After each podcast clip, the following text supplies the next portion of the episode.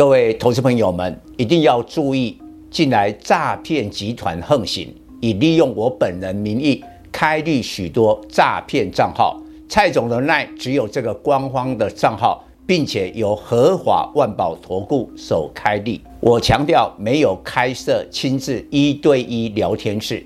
没有技术班教学，没有互委托下单，没有港股、美股及任何衍生性金融商品交易。近年来也没有出书准备。只要看到任何利用蔡总肖像开立的粉丝团，要求做出上述的行为，就是诈骗集团。粉丝们看到一定要帮我们检举，共同抵制。感谢大家。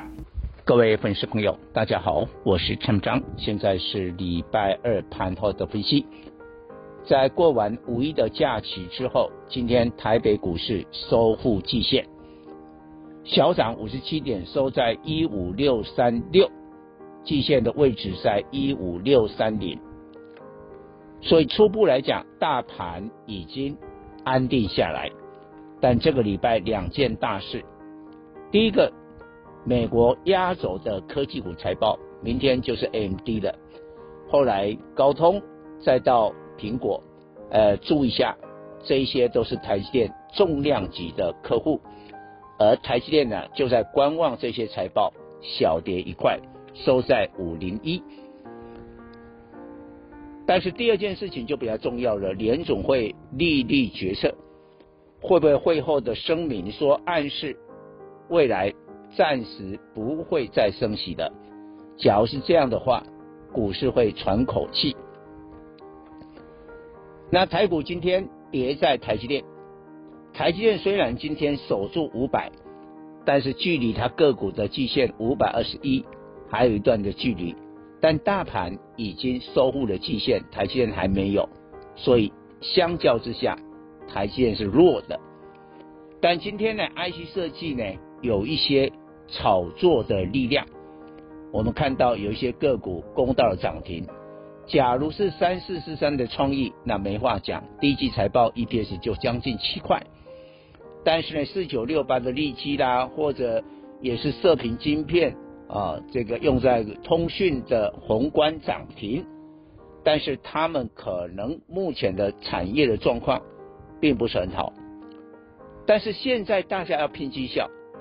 我要跟粉丝讲，你不要以为每一个人都像我们在上个月四月份还能啊掌握军工股而大赚，大部分人是不赚的，因为四月份的大盘是跌掉将近三百点，所以这时候五月份一开始，大家就想尽办法，有什么股票来创造绩效，所以尤其台积电休息。中小型股就活蹦乱跳，你看今天贵买大涨的幅度呢，远超过集中市场。中小型股啊，活蹦乱跳，但是当中有的有基本面，有的没有。那没有的话，你就要自求多福。有时候呢，突然一一阵的炒作了，股票也能涨了，你也能赚了。但是你要用这一套方法，要如法炮制，要赚第二次，赚第三次。恐怕就没那么幸运了，所以我还是建议我们的粉丝哈，一定要有机之谈呐，一定要有一个基本面做掩护。比如说电子股，我比较看好的是 AI。你看现在哈，美国这些大型的科技股，微软、谷歌啦，哦，再到脸书啦，没有诉求 AI，你就没有票房。所以 AI 我觉得最受惠的，我有讲过。当大家在注意创意四星 KY 的时候，我已经在之前上个礼拜就提示散热。你看今天三零一七的旗红量这个创下了波段新高，然后其他的它是率先啊创高的，但其他的三的很多的股票双红啊、建准啊到建测来都站上所有的均线，线型都不错，哎，这个就可以注意。然后呢，机体虽然今天华邦这些机体拉回，可能是上一个交易日上涨的一个原因啊，而且现在在等啊他们的这个财报嘛，跟四月的营收。那至于军工股的话呢，我也要提醒大家，经过了上个月的大涨之后，不是呢，沾上边的股票都鸡犬升天。你一定要注意财报，注意到未来业绩的成长。